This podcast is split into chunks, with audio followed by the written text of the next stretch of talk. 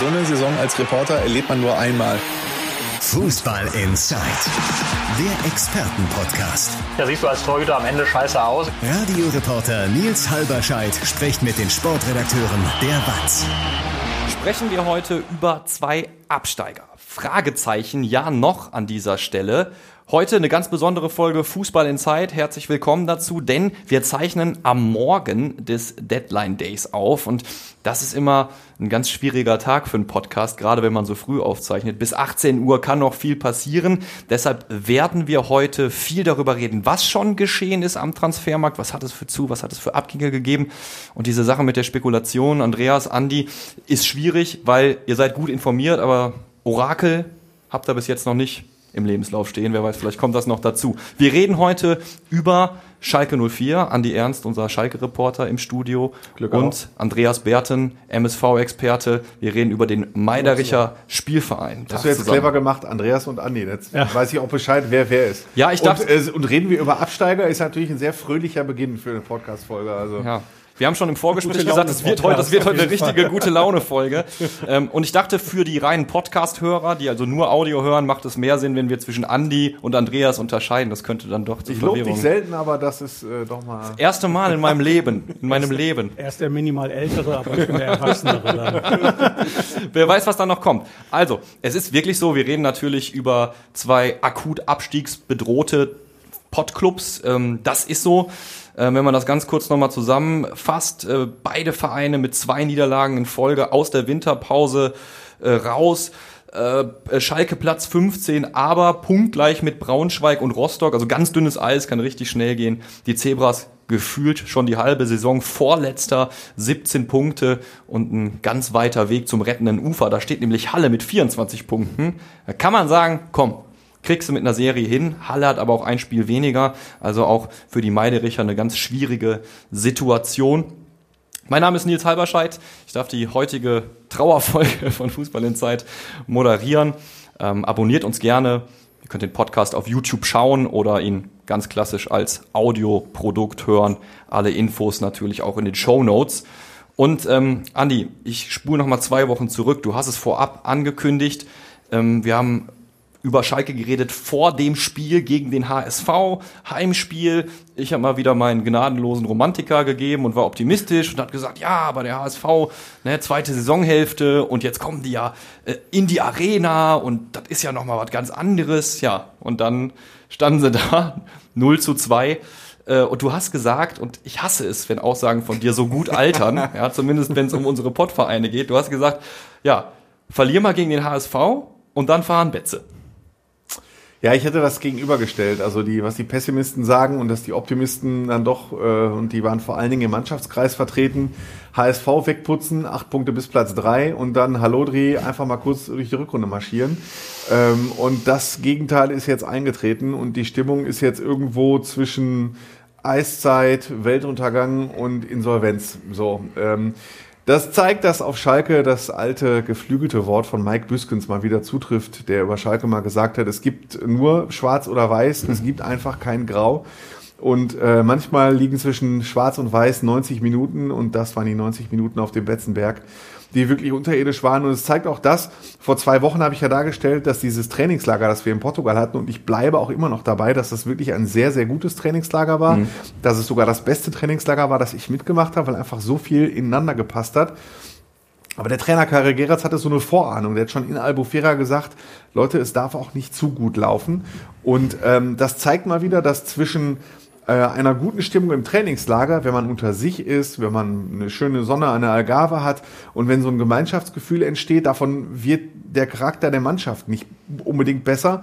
Und äh, zwischen mit 25 Mann an der Algarve einen Strandlauf machen äh, und vor 49.300 am ausverkauften Betzenberg Oh ja. äh, 0-1 zurückliegen nach fünf Minuten. ehemaliger Ist halt schon- Trainer, coacht die äh, Genau, Mannschaft. ist halt schon ein kleiner Unterschied und dann gehen halt bei Ja. vielen Spielern die Köpfe nach unten Ja. und dann haben die meisten Spieler eben äh, möglicherweise individuelle Qualität für die zweite Liga.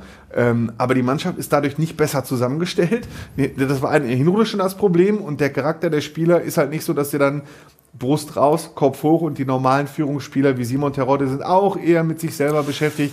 Und so sind die Probleme erstmal so grob zusammengefasst. Vielleicht stellst du ja noch ein paar Detailfragen. Absolut. Ich suche ja immer die Lichtblicke. Und Oh ja, ich, ich ja gut, es, es gab ja einen. Ne? Chulinov kommt rein und er trifft. Es ist ja, es wäre fast ein Märchen gewesen. Also gerade Cholinov, äh, wir haben das ja schon äh, diskutiert, äh, was für eine Biografie, ne? Also ähm, wechselt nach Burnley, steigt mit Burnley in die Premier League auf und dann äh, hat er eben nicht mehr so viel gespielt ähm, zu Beginn dieser Zweitliga, zu, am- gegen Ende dieser Zweitligasaison und dann die Sepsis, er lag auf der Intensivstation, das war teilweise wirklich sogar richtig eng, der wusste nicht, ob er nochmal jemals Fußball spielen kann wechselt jetzt zurück zu seinem Herzensverein Schalke und trifft dann nach zehn Minuten, zehn Minuten nach seiner Einwechslung. Und äh, die acht Minuten nach diesem Ausgleich waren so die besten acht Minuten in Kaiserslautern. Da hatten das dann die Lauterer hinterher. Wenn man gewinnt, kann man sowas ja leicht zugeben. Ne? Haben auch selber gesagt, in dem Moment hatte auch jeder Lauterer auf dem Platz und auch Gramotz ist an der Seitenlinie und die Zuschauer haben das Gefühl, das war's jetzt, äh, jetzt geht das Spiel verloren. Äh, und ja, Gegenteil war dann der Fall. Schalke hat noch ein einfaches Gegentor kassiert und dann ging das Spiel so dahin. Wahnsinn. Und dann der letzte Sargnagel spätestens durch Aaron Opoku. Das ging ja ruckzuck. Ich glaub, Zehn oder elf Minuten waren es und Genau. die Sache war gegessen. Da war dann gar nichts mehr. Das Ding war schon mit dem 1 zu 2 gelaufen. Du hast genau gesehen, das Tor fällt, Köppe ging nach unten und dann war 10, 15 Minuten gar nichts mehr los mit der Mannschaft. Dann 1-3, 1-4, am Ende hätte es sogar noch 1-5, 1-6 ausgehen können.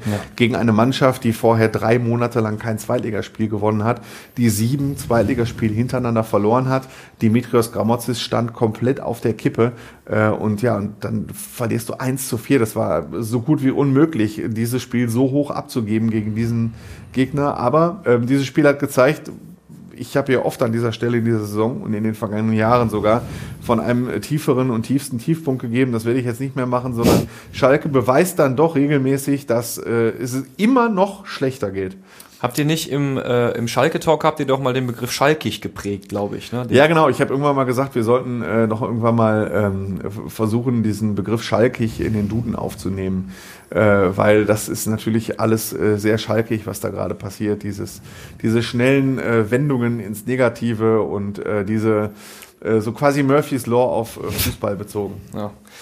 Du hast äh, vielleicht noch symptomatisch, be bevor wir das Spiel gerne abschließen, äh, Simon Terodde bei seiner Auswechslung finde ich äh, bezeichnend, ja, der da wirklich die Bank kaputt kloppt, äh, beziehungsweise also nicht seine Kollegen auf der Bank, sondern die äh, die Überdachung der Bank, der da Ja, wirklich wir haben ihn ja bei der Auswechslung, äh, beim äh, Abmarschieren vom Platz nach dem Spiel beobachten können im Kabinengang. Und da haben dann die lauterer äh, Journalistenkollegen, die dann da gewartet haben und äh, natürlich dann äh, auch äh, nach sieben Niederlagen hintereinander auch mal froh waren, dass sie mal wieder über den Sieg Ja. schreiben durften, haben dann gesagt, wenn die Schalker mal so viel Einsatz gezeigt hätten wie Simon Terodde auf dem Weg vom Platz in die, in die Kabine, dann wäre das Spiel doch ganz anders ausgegangen. Also äh, der hat so ziemlich jedes Schimpfwort benutzt, das die deutsche Sprache so äh, zur Verfügung stellt, hat gegen alles gehauen, was so in der Gegend, äh, in der Gegend stand und äh, das hat auch so bewiesen, wie groß der Frust ist und wie groß der Frust gerade bei Simon Terodde ist, der vorangehen soll, der, der ist Zweitliga-Rekordtorschütze, Ja. der ist Mannschaftskapitän und ist halt mit sich selber beschäftigt, weil er eben nur erst drei Tore geschossen hat, Ja. weil er selber hadert mit seiner Leistung, dass er nicht vorangehen kann. Der wird dann auch ausgewechselt, Stammplatz äh, auf der Kippe und so. Das frustriert natürlich ohne Ende, Ja. wenn man vorangehen soll und es einfach nicht klappt. Ich meine, du hast, äh, du hast ja Simon Terodde sonst in, Dritt, in, in Drittliga-Zeiten. Ich bin ja schon in der falschen Liga unterwegs. Die kommt gleich dran und für den äh, FC Schalke 04 hoffentlich gar nicht. Aber Simon Terodde, drei Tore insgesamt, der schießt, hat ja normalerweise zu Zweitliga-Hochzeiten drei Tore in einem Spiel gemacht. Ja, das ist äh, bei Simon Terodde eben auch eine, eine Kaderplanungssache. War es denn so richtig, nochmal Simon Terodde diese große Rolle anzuvertrauen? Er wird 36 Jahre alt. Also äh, dann natürlich, er ist ein, ein geeigneter Mannschaftskapitän. Wenn man auf ihn setzt, dann ist es absolut folgerichtig, ihm auch die Mannschaftskapitänsbinde zu geben.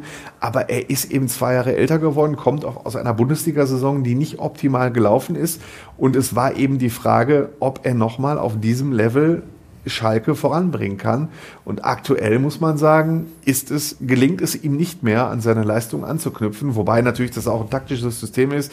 Wenn ich äh, zwei Stürmer habe wie Kiko Top und Simon Terodde, dann äh, muss ich eigentlich äh, Außen haben, die den Ball einfach ähm, im Dauerfeuer in die Mitte flanken. Äh, und Schalke hatte in Kaiserslautern bei dieser schlechten Abwehr äh, bis zur 44. Minute genau null Torschüsse Tja. und eine Flanke. Und äh, wenn eine Flanke bei zwei so großen Stürmern, also da muss man jetzt kein Fußballexperte sein, um zu sagen, da kann, da, da kann Simon Terodde halt auch nicht treffen. Da ist auch die Frage, wer serviert. Eine Frage, die sich beim MSV Duisburg auch stellt. Damit kommen wir wirklich in der dritten Liga an. Ähm, und hoffentlich nicht demnächst auch eine Etage tiefer. Ähm, bei den Zebras war es so, mit zwei Niederlagen gestartet, dann Remis gegen Ulm. Wer jetzt in der dritten Liga nicht so krass unterwegs ist, der sagt vielleicht Ulm, das ist ja bestimmt eine Truppe, die spielt auch gerade mal so um den Klassenerhalt mit. Aber es ist ein Überraschungsaufsteiger, Platz drei zeigt auch konstante Leistungen bis jetzt. Also dieses 2 zu 2 dann am letzten Spieltag. Und ähm, wir müssen noch mal ein bisschen zurückgehen. Ich habe es gerade auch im Vorgespräch schon einmal erwähnt. Bei Fußball in Zeit haben wir, ich habe es mir extra aufgeschrieben, am 21.12. zuletzt über den MSV geredet. Und damals lautete der Titel, der MSV sieht wieder Licht. Andreas, eher nicht so gut gealtert, oder? Wie ist der Bundeskanzler damals noch? Angelo Merte. ja, natürlich. Ähm, beim MSV ist jetzt dann im neuen Jahr wirklich all das passiert, was man sich überhaupt nicht erhofft hatte. Also zumindest auf dem Platz. Ähm, es gab ja dann durchaus Neuzugänge wie Daniel Ginzek, äh, Ahmed Engin zurück, ähm, wo man sich dann doch ein bisschen was ausrechnen konnte. Das hat bisher bis auf äh, den beiden Toren von Ahmed Engin halt gegen Halle halt überhaupt nicht so richtig funktioniert. Ja, es ist äh, eine düstere Zeit. Man hat zwei vermeintlich schlagbare Gegner jetzt erstmal gehabt ähm, zum Auftakt. Ich bin noch nicht so weit, dass ich sage, äh, äh, die Lichter sind aus. Äh, dazu muss man jetzt den heutigen Tag auch nochmal abwarten. Es sind ja halt noch Spieler im Gespräch, die kommen sollen, die noch Verstärkung sein sollen, die aber auch verdringend benötigt werden müssen.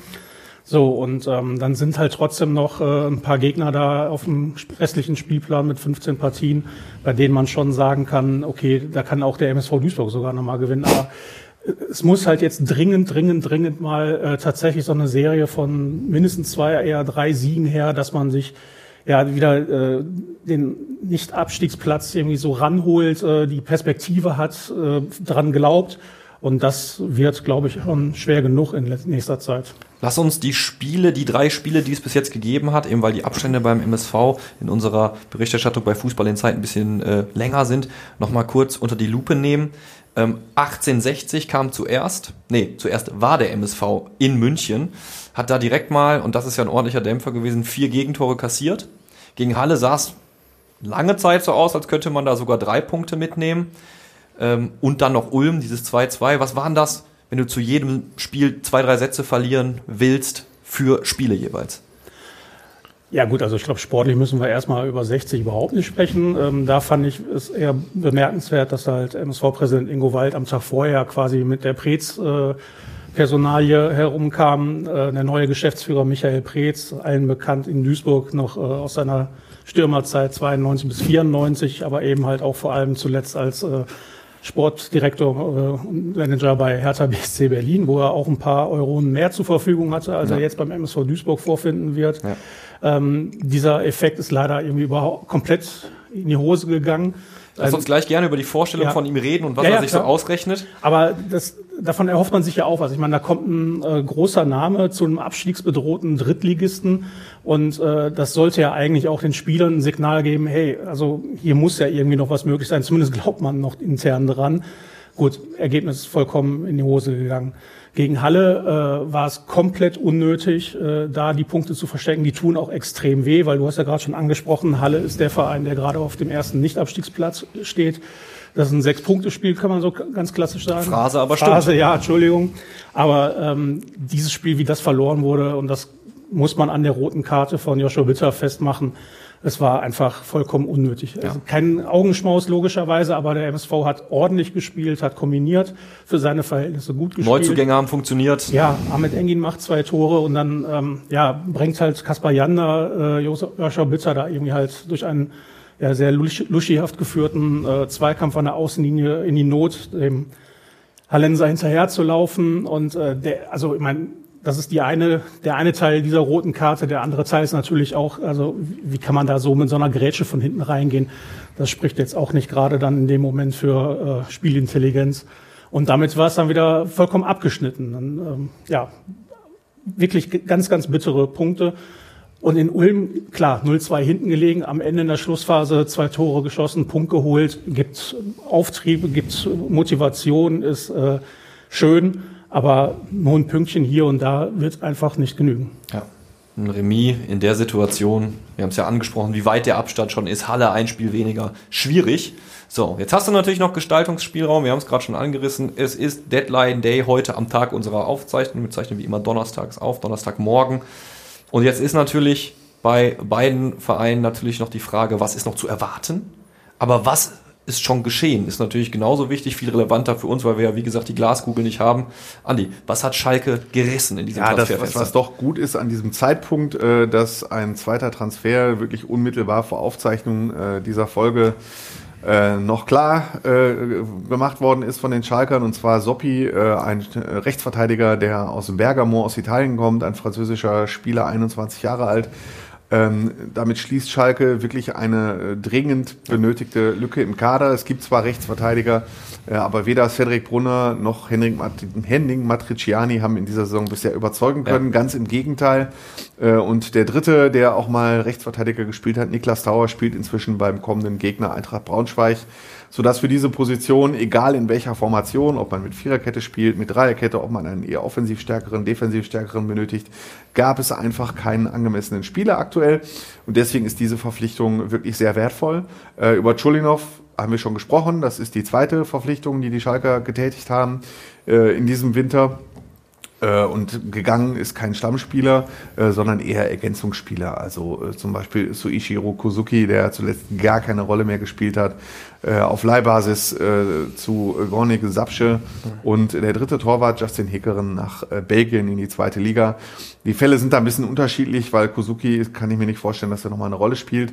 Hekeren könnte doch ein Torwart der Zukunft sein und Karel Geratz, der Trainer, hat ihn schon sehr gelobt hat das Pech, dass eben zwei solche Alpha-Tiere wie Ralf Fährmann und Marius Müller, Müller ja. da sind, ähm, sodass dann für ihn dann kein Platz mehr gewesen wäre und er soll schon auf Profifußballniveau Spielpraxis sammeln. Also da geht es einfach darum, Erfahrung zu sammeln. Ganz auch genau. Hat zwischen auch, in, Kasten, hat auch in Mars Mechelen, so heißt der Verein, äh, 90 Minuten direkt gespielt. Ja, Zwei Tage nach der Verpflichtung direkt die Null gehalten. Also das ist, glaube ich, der sinnvolle Schritt für Justin Hickerer. Du sprichst die Baustelle Verteidigung an, du sprichst auch Matriciani an. Ich fand ganz interessant, was ihr vom Training geschrieben habt in dieser Woche, dass es da Zoff gab, Streit. Ich meine, du wirst mir das bestimmt noch ein bisschen einordnen. Und dass äh, Karel Geratz auch viel nachjustiert hat, also dass er viel hingegangen ist und gerade ähm, Henning Matriciani wurde auch in eurem ja. Artikel namentlich genannt, dass mhm. er da viel eingegriffen hat und äh, versucht hat, von der Seitenlinie, also mhm. von außen nachzujustieren, spricht er jetzt auch nicht gerade für eine eingespielte Defensive. Also Zoff äh, im Training bewerte ich eigentlich nie über, das passiert regelmäßig, das mhm. haben wir schon ein paar Mal gesagt.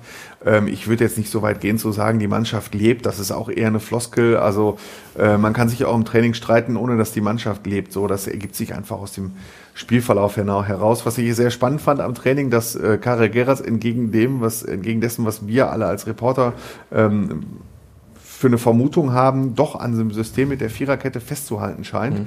Obwohl äh, ich zum Beispiel auch dachte, er stellt wieder auf sein äh, bevorzugtes 3-5-2-System um. Das wird sehr spannend sein zu beobachten, äh, wie Karel Geratz äh, aufstellt. Er hat gerade durch die Verpflichtung von Soppi mehrere Möglichkeiten.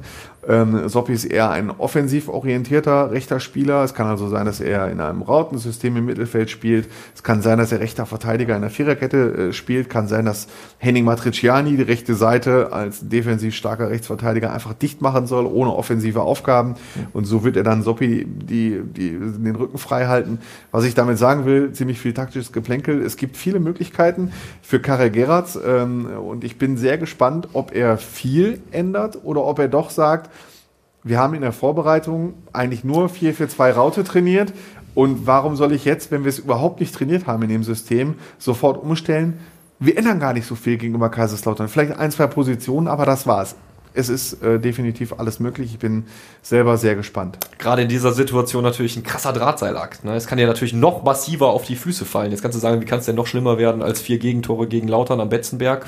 Aber Naja, gut, es kann ja trotzdem noch ein paar äh, Plätze runtergehen für Schalke. wollte gerade sagen, ne? Also- Aufgrund der falschen Ergebnisse. Und vor Also allen das Dingen, darf man nicht unterschätzen. vor allen Dingen auf, äh, kann's ja auch massiv, also äh, kann's ja auch rapide, so ist es richtig, rapide schnell runtergehen, äh, je nachdem, äh, wie jetzt die, wie jetzt der Tanz mit Braunschweig ausgeht und was Hansa Rostock ja dann noch einen Tag später macht. Ne? Ja, es geht darum, vor allen Dingen die Defensive zu stabilisieren. Ähm, möglicherweise nicht durch eine neue Formation, sondern durch neue Spieler.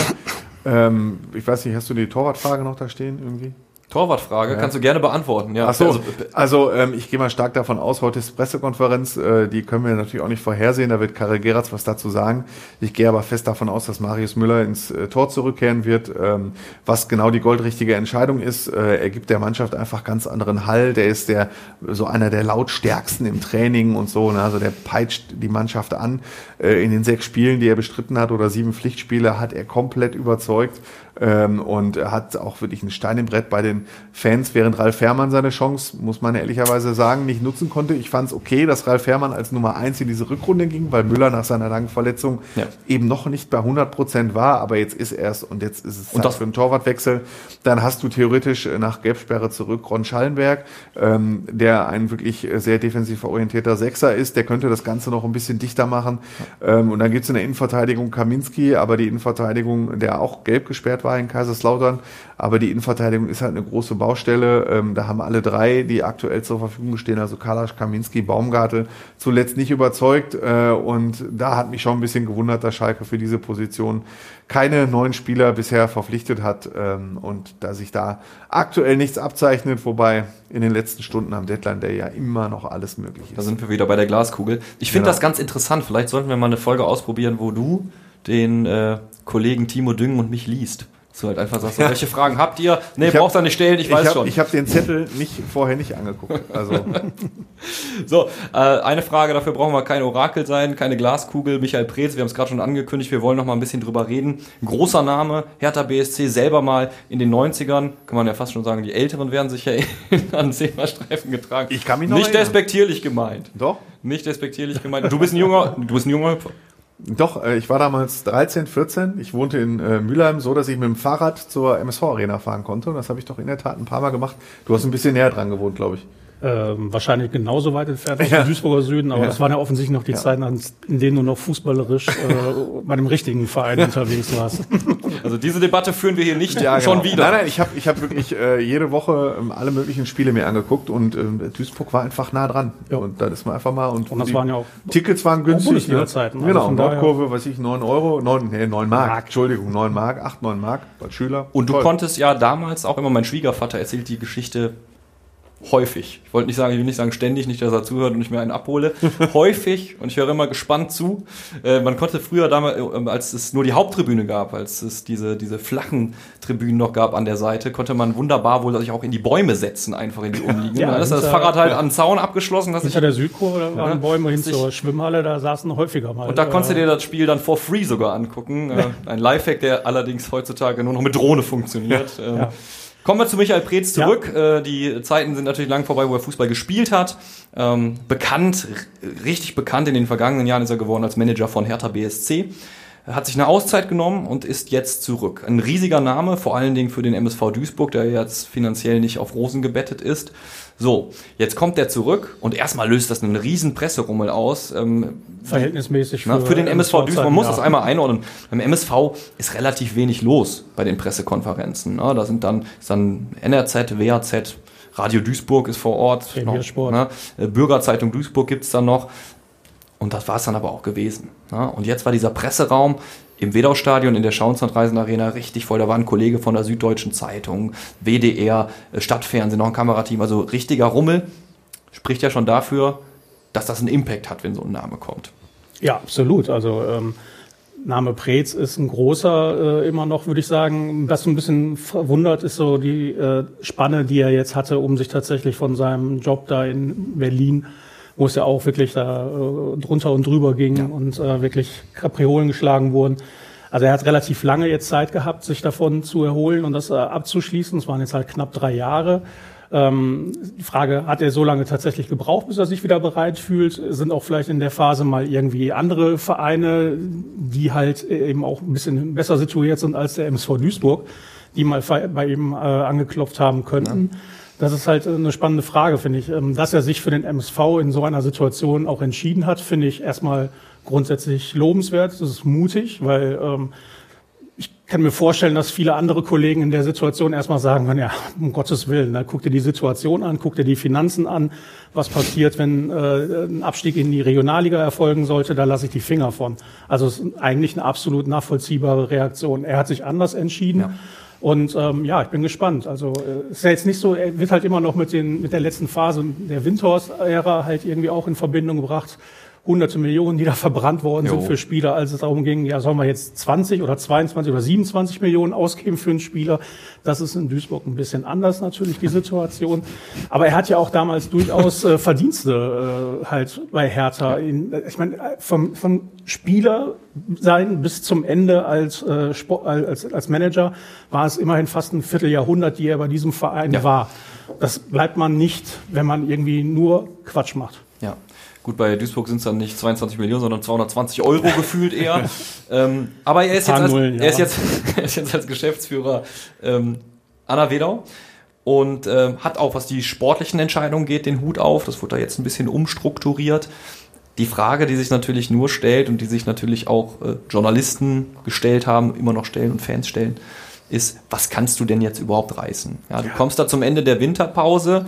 Ähm, du wirst da ja jetzt nicht die, die, die wirtschaftlichen Strukturen komplett über den Haufen werfen in der laufenden Saison. Und auch sportlich die Frage, Wen hat er denn da noch auf Kurzwahl? Also die letzten Transfers in Berlin, die er gemacht hat, waren, glaube ich, Piontek, äh, Toussaint und Guendouzi, meine ich. Also die werden, glaube ich, nicht kommen zum. Wahrscheinlich eher nicht, natürlich nicht. Ja, gut, machen wir uns doch nichts vor. Also äh, jetzt könnten wir auch Aki Watzke und Uli Hoeneß als neue Geschäftsführer äh, vorstellen und noch Jürgen Klopp einfliegen lassen zum Handauflegen ja. äh, bei der Mannschaft im Training und in der Halbzeitpause beim Spiel. Da wird, es wird auch nichts ändern. Ja. Ne? Also die Situation ist, dass er halt, also ich meine, der Name, finde ich, gibt erstmal schon mal, äh, kann einen Schub geben, äh, dass sich so jemand dafür entscheidet. Ich äh, finde auch, dass er halt ähm, einen guten Antritt hatte. Er ist ein sehr vernünftiger, bodenständiger, klar denkender Mensch. Das hat mir sehr gut gefallen. Äh, in der Vergangenheit hat beim MSV Duisburg ja auch da so strukturell auch nicht alles so äh, gestimmt. Deswegen, es sind alles Aufgaben, die vor ihm liegen. Er wird jetzt äh, natürlich mit Leuten mal sprechen können. Und vielleicht wird auch der eine oder andere sagen, oh ja gut, da war ja auch mal ein guter Bundesligaspieler, ein Bundesliga-Torschützenkönig, von dem lasse ich mir was sagen, dann nehme ich was an und das als positiver Bestärker für die nächsten Spiele mitzunehmen. So, aber alles, was darum geht, äh, Sponsoren, erstmal die vorhandenen, mit denen zu sprechen, mit denen Perspektiven abzuklappern, neue Sponsoren kennenzulernen, ähm, wirklich die auf der Geschäftsstelle erstmal alles ähm, zu erfahren, wie die Wege, die Arbeitswege dort sind. Ja. Ähm, das ist eine Aufgabe, die jetzt kommt und natürlich hat er ja auch schon gesagt, er muss sich halt auch, das ist jetzt sein Job, auch mit dem Szenario beschäftigen, dass es unter Umständen in der neuen Saison halt in der Regionalliga weitergeht. Hm. Jetzt ist Deadline Day. Und man hofft ja dann doch aus MSV-Sicht, dass er da noch einen aus dem Hut zaubert. Vor allen Dingen, das muss man vielleicht noch zum Hintergrund sagen, der Kapitän der Mannschaft, Sebastian May, hat sich verletzt, Kreuzbandriss, fällt länger aus, äh, Innenverteidiger, wichtige Position. Und zumindest da hatte er ja auch angekündigt, müsste man eigentlich noch wen verpflichten. Bis jetzt ist es ruhig um diese Personalie. Ja, wie gesagt, also äh, wenn unsere Zuhörer das äh, hier alles mitbekommen, äh, ist vielleicht schon was passiert. Deswegen ist es da ein bisschen schwierig, jetzt äh, einen Ausblick zu geben. Ja, für die Innenverteidigung muss eigentlich jemand kommen.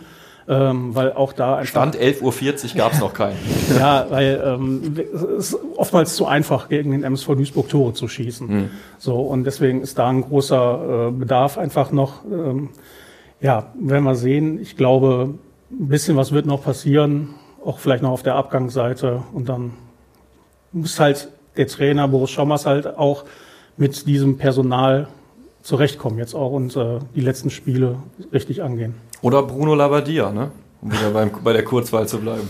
Nein, ähm, das ist natürlich auch eine Frage, da werden wir uns mit Sicherheit in den kommenden Wochen damit beschäftigen, wie sieht's mit der Trainerfrage aus beim MSV Duisburg. Aber ich möchte bei großen Namen bleiben. Schalke, Clemens Tönnies. Ich finde es erstmal interessant, wie sich das alles so gleicht. Ne? Also man redet über äh, eine sportliche Krise und Abstiegskampf und der MSV holt so einen alten Recken zurück und Schalke 04 holt so einen alten Recken zurück, die ist dann irgendwie, die dann für, einen für einen Schub unter den Fans, im Umfeld und bei den Sponsoren sorgen sollen. Es werden Sponsoren gesucht, mit Sponsoren muss geredet werden und so Das ist ja schon, äh, schon parallel. Ja, aber man muss ja an beiden Standorten sagen, man darf jetzt nicht irgendwie im Wolkenkuckucksheim leben ja. und hoffen, nur mit äh, großen Namen und großer Tradition, großer Erinnerung ist jetzt sofort äh, wieder alles äh, 100%. Ich glaube, das, ist, ne? das ist die große Gefahr generell im Ruhrgebietsfußball bei diesen ja, ganzen Traditionsvereinen, dass ja. man sich ein Stück weit vielleicht auch ausgeruht hat zu lange auf dem, was man ja ist, die Reputation, die auf der Reputation, die man hat und vielleicht auch auf großen Namen. Ne? Also beim, beim, beim Meidericher Spielverein und auch auf Schalke war es ja in der Vergangenheit schon so, dass äh, große Namen dann doch nicht den gewünschten Umschwung und, gebracht und mit haben. Marc Wilmots, das habe ich ja auch hier schon thematisiert, da gibt's ja auch von mir eine ganz gehörige Portion Skepsis, ob das mhm. funktioniert oder nicht. Anderer Name, Clemens Tönnies. Ähm, er, er, er, wabert im Schalker Umfeld herum, aber aktiv ist er gar nicht. Trotzdem wird er mit, mit einer Opposition in Verbindung gebracht. Ja, Über Wochen, Monate inzwischen ja schon. Das ist aktuell eher noch eine Scheindebatte. Ähm, dass es eine Opposition gibt, äh, haben wir, oder eine, so eine Oppositionsgruppierung, das haben wir an dieser Stelle ja schon in den vergangenen Monaten ab und an mal erwähnt. Aber das ist jetzt keine, die den äh, Verein, die Axel Hefer, den Aufsichtsratsvorsitzenden, jetzt schon akut äh, unter Druck setzt. Ähm, als Beispiel von ein paar Monaten war noch davon die Rede, dass diese Oppositionsgruppe eine außerordentliche Mitgliederversammlung einberuft. Jetzt ist die Rede von einem offenen Brief, der irgendwann mal abgeschickt wird. Das ist jetzt schon ein leichter Fall nach unten und Clemens Tönnies hat jetzt noch nicht so die aktive Rolle. Er nimmt es natürlich gerne hin, dass er in der Schlagzeile auftaucht und da protestiert er natürlich auch nicht gegen, so als Zugpferd. Das ist so ein bisschen abklopfen, so, ne, wie kommt das an und wie nicht. Aber noch steht da nichts akut an, aber der Aufsichtsrat sollte das schon nicht unterschätzen, weil es gibt auch einige Sponsoren, die äh, dem nicht äh, kritisch gegenüberstehen, sondern die die Meinung vertreten. Diese kritische Haltung gegenüber der aktuellen Clubführung, äh, das sind ganz verschiedene Kritikpunkte, die wir auch häufig angesprochen haben. Äh, mangelhafte Sponsorensuche, Fehler bei der Personalauswahl. Ähm, ähm, falsche, äh, zu große Nähe zur aktiven Fanszene, die mhm. die Vereinspolitik mitbestimmen kann und, und, und da gibt's ganz viele äh, Fehler zu, zu fehlende ähm, Kompetenz im Fußballbusiness und keine Erfahrung und ja. äh, Resistenz sein gegen, gegen Rat. Äh, das sind so die, die äh, Vorwürfe, die es da gibt. Ähm, aber wenn die Sponsoren wirklich irgendwann sagen sollten, wir verlängern unsere auslaufenden Verträge nicht, wegen der aktuellen, weil wir mit, den, äh, mit der Führung aktuell nicht einverstanden sind, äh, dann wird's dann schon ein bisschen eng für Axel Hefer. Deshalb äh, sollte er das nicht unterschätzen, was da gerade passiert. Aber noch ist es halt nicht mehr als Scheindebatte. Säbelrasseln, wie man das du hast Säbelrasseln gespielt, wie man das immer ausdrückt. Man lässt mag. die Muskeln spielen. Ne? Genau. Äh, wobei man schon sagen muss, ähm, schwierig natürlich. Also klar, man benutzt einen Moment der Schwäche, um zu zeigen, genau, unter uns das, wird alles also besser. Die Namen, die da aktuell im Gespräch sind, werden sicherlich nicht für, äh, äh, also werden nicht für Hektik sorgen auf der Geschäftsstelle. Äh, also Armin Langhorst, langjähriger Aufsichtsrat unter Clemens Tönnies, 77 Jahre alt. Helmut Sandrock, den auch der MSV Duisburg kennt. Ja, er ist in jüngster äh, Vergangenheit ja, Genau. Ja. Ähm, und äh, dann Peter Neururer. Also das sind jetzt nicht so die Namen, äh, die jetzt auch für die Zukunft des FC Schalke 04 stehen könnten. Hm. Also das bis jetzt Säbelrasseln, du hast es sehr gut beschrieben, lass uns über Sportliche reden. Aber schon, ähm, das ist aber schon echt extrem, wie man sieht, also auf der einen Seite ist noch die Gefahr, in die dritte Liga abzusteigen, aber äh, bestenfalls wird es noch mal ein Jahr zweite Liga. Es wird nächstes Jahr nicht einfacher, dann wieder rauszukommen. Hier Hamburger SV. Und mit jedem Jahr, dass oben so Clubs wie der VfL Bochum, der jetzt ja wirklich da wieder eine gute Rolle spielt, sich im Abstiegskampf behauptet, ein Polster hat zu den äh, drei Abstiegsplätzen, ähm, mit jedem Jahr, der, das der VfL Bochum da oben verbringt, sichert der sich ja seine Strukturen, kann er sich breiter aufstellen, kann er sich entwickeln. Und das eben mit Geld aus der Erstliga-Verteilung äh, der TV-Rechte. Das ist ein gewaltiger Unterschied. Und je mehr, ich meine, Ingo Wald hat gesagt, dritte Liga ist eigentlich auf Dauer nicht finanzierbar. Also es ist ein komplettes Zuschussgeschäft. Da rauszukommen, ist absolut überlebenswichtig. Ja aber auch eben sau schwierig. Es ist ein interessanter Punkt, gut, dass du den aufmachst. Da geht es ja generell nochmal, äh, wie viel Ruhrgebiet kann der Profifußball in welcher Liga vertragen? Ne? Also ähm, du sprichst den HSV an, der schmerzhaft jede Saison aufs Neue lernt, wie schwer es ist, da hochzukommen. Ähm, Andi, ja, von Frage. Mir aus fünf, Entschuldigung, von mir, ich falle hier ins Wort, pardon, aber mhm. von mir aus gerne fünf Vereine aus dem ja. Ruhrgebiet. Und nehmen wir Essen auch gerne mit dazu. Ich würde es ich würd's auch gerne sehen. Die Frage ist halt, um nochmal konkret auf Schalke zurückzukommen, ähm, inwiefern kann sich Schalke das leisten? Also kann Schalke Jahr um Jahr jetzt zweite Liga spielen oder ist da schon alles drauf ausgelegt, dass du nehmen wir mal an, die Klasse wird gehalten, nächstes Jahr in der Lage bist, wieder Da- ganz also, ähm, das war ja, es gibt einen Dreijahresplan. Innerhalb von drei Jahren will der Verein wieder in die Bundesliga zurückkehren. Äh, und darüber hinaus, das wurde ja im Winter auch mal wieder so hinter vorgehaltener Hand wieder äh, rausgeholt, weil die Stimmung eben so gut war, wie ich das anfangs dieser Ja. Folge angesprochen habe, äh, dass man schon innerhalb von sechs oder sieben Jahren auch die Rückkehr in die Nähe der Europapokalplätze anpeilt. Das wirkt natürlich jetzt wie so ein Hohn, wenn man äh, punktgleich mit dem äh, Tabellen 17. mit einem direkten Abstiegsplatz ist. Aber das ist so der Fokus. Sollte Schalke äh, noch länger als drei Jahre zweite Liga spielen, dann drohen halt ganz heftige Einschnitte. Äh, gerade Anzahl der Mitarbeiter. Noch ist die Geschäftsstelle auf Champions League Niveau aufgestellt, was Anzahl der Mitarbeiter angeht. Ne? Natürlich verlieren, verdienen die Mitarbeiter in der zweiten Liga ein bisschen weniger. Da gab es dann eine Einigung mit dem Betriebsrat, den es auf Schalke gibt. Ähm, aber die Anzahl der Mitarbeiter müsste reduziert werden. Es gibt noch ein bisschen Tafelsilber, das Schalke zu Geld machen kann, Marketingrechte, Cateringrechte. Da muss Schalke vielleicht jetzt sogar schon ran, um Liquidität zu sichern. Auch so ein Kritikpunkt bei der Opposition. Ne? Tafelsilber verkaufen, ist das wirklich nötig? Äh, aber das sind so ein paar Instrumente, die Schalke noch hat. Aber irgendwann sind auch die weg. Und die finanzielle Situation ist schlecht sodass die Rückkehr in die Bundesliga, äh, so wie, der, wie die dritte Liga ein Zuschussgeschäft für den MSV ist und der MSV eigentlich schnell wieder raus muss, Ja. muss Schalke eigentlich so schnell wie möglich wieder raus aus dieser zweiten Liga. Das heißt, die Frage, was würde passieren, sollte Schalke tatsächlich absteigen, beantwortet sich mehr oder weniger von selbst. Ja, ich würde jetzt nicht so weit gehen äh, wie die Kollegen von Sky, die gesagt haben, die Lizenz für die dritte Liga gibt's nicht und äh, der Verein steht dann kurz vor der Auflösung. So weit sind wir noch nicht, da Christina Rühlhamers, die Finanzvorständin, gerade die Unterlagen zusammenstellt. Selbstverständlich muss Schalke eine äh, Lizenz beantragen. Klar ist nur, sollte es in der dritten Liga weitergehen für Schalke, dann wird der Verein mit, also überhaupt nicht vergleichbar sein mit dem Verein, den es dann jetzt gibt. Äh, und das wird dann, das wären dann schon ganz, ganz harte Einschnitte. Ja, aber ich glaube, noch sind wir nicht an dem Punkt, wo wir darüber genau. groß und breit reden müssen. Ähm, das Thema hat jetzt nur gerade, der Einschub hat es nur gerade ein bisschen hergegeben und vor allen Dingen eine interessante Frage, die uns bestimmt in der Zukunft bei Fußball in Zeit auch noch beschäftigen wird. Müssen wir eine Strukturanalyse mal im Ruhrgebietsfußball machen, eine ganz allgemeine. Also wenn jetzt auch Schalke da ein Problem hat, gut, Essen ist jetzt vielleicht das, das äh, Beispiel, da läuft ganz gut, Bochum ähm, sichert sich das auch, aber wie kann ein Verein wie Schalke so weit abstürzen? Ne? Was ist mit dem MSV Duisburg passiert? Wir haben schon viel drüber geredet, aber da gibt's ja Parallelen. Hat man gemeinschaftlich fast falsch gemacht. Ähm, ganz interessante Punkte. Aber lasst uns jetzt einmal in die Gegenwart zurückkehren, weil sonst überziehen wir so weit, dass die Regie mir dann wieder einen drauf gibt. Äh, lasst uns über die Spiele reden, die, die, die anstehen. Ähm, ich habe mir wieder Wegweiser-Spiel aufgeschrieben. Auch fast schon was fürs Phrasenschwein. Ähm, aber es ist ja so, Braunschweig gegen Schalke, beide 20 Punkte. Äh, wer gewinnt, kann durchatmen. So wie jedes Spiel ein äh, Druck auf dem Kesselspiel ist aktuell auf Schalke. Ähm, äh, ja, also Eintracht Braunschweig kommt natürlich mit äh, riesig Selbstvertrauen, hat fünf Spiele hintereinander gewonnen, äh, ist natürlich ein sehr undankbarer Gegner und aus der Vergangenheit weiß man natürlich, wenn es in so einer Situation, wenn es auf Schalke nicht läuft, mal 15, 20, 25 Minuten 0-0 steht oder der Gegner dann auch mal einzeln in Führung geht, dann wird die Stimmung dann auch unruhig. Und wenn ich so eine Mannschaft habe, wie ich das anfangs der Sendung hier gesagt habe, die schon mal schnell einknickt, dann ist das natürlich eine Gefahr und Braunschweig weiß das natürlich, äh, so dass die ersten 20, 30 Minuten schon entscheidend sein werden, wie dieses Spiel verläuft.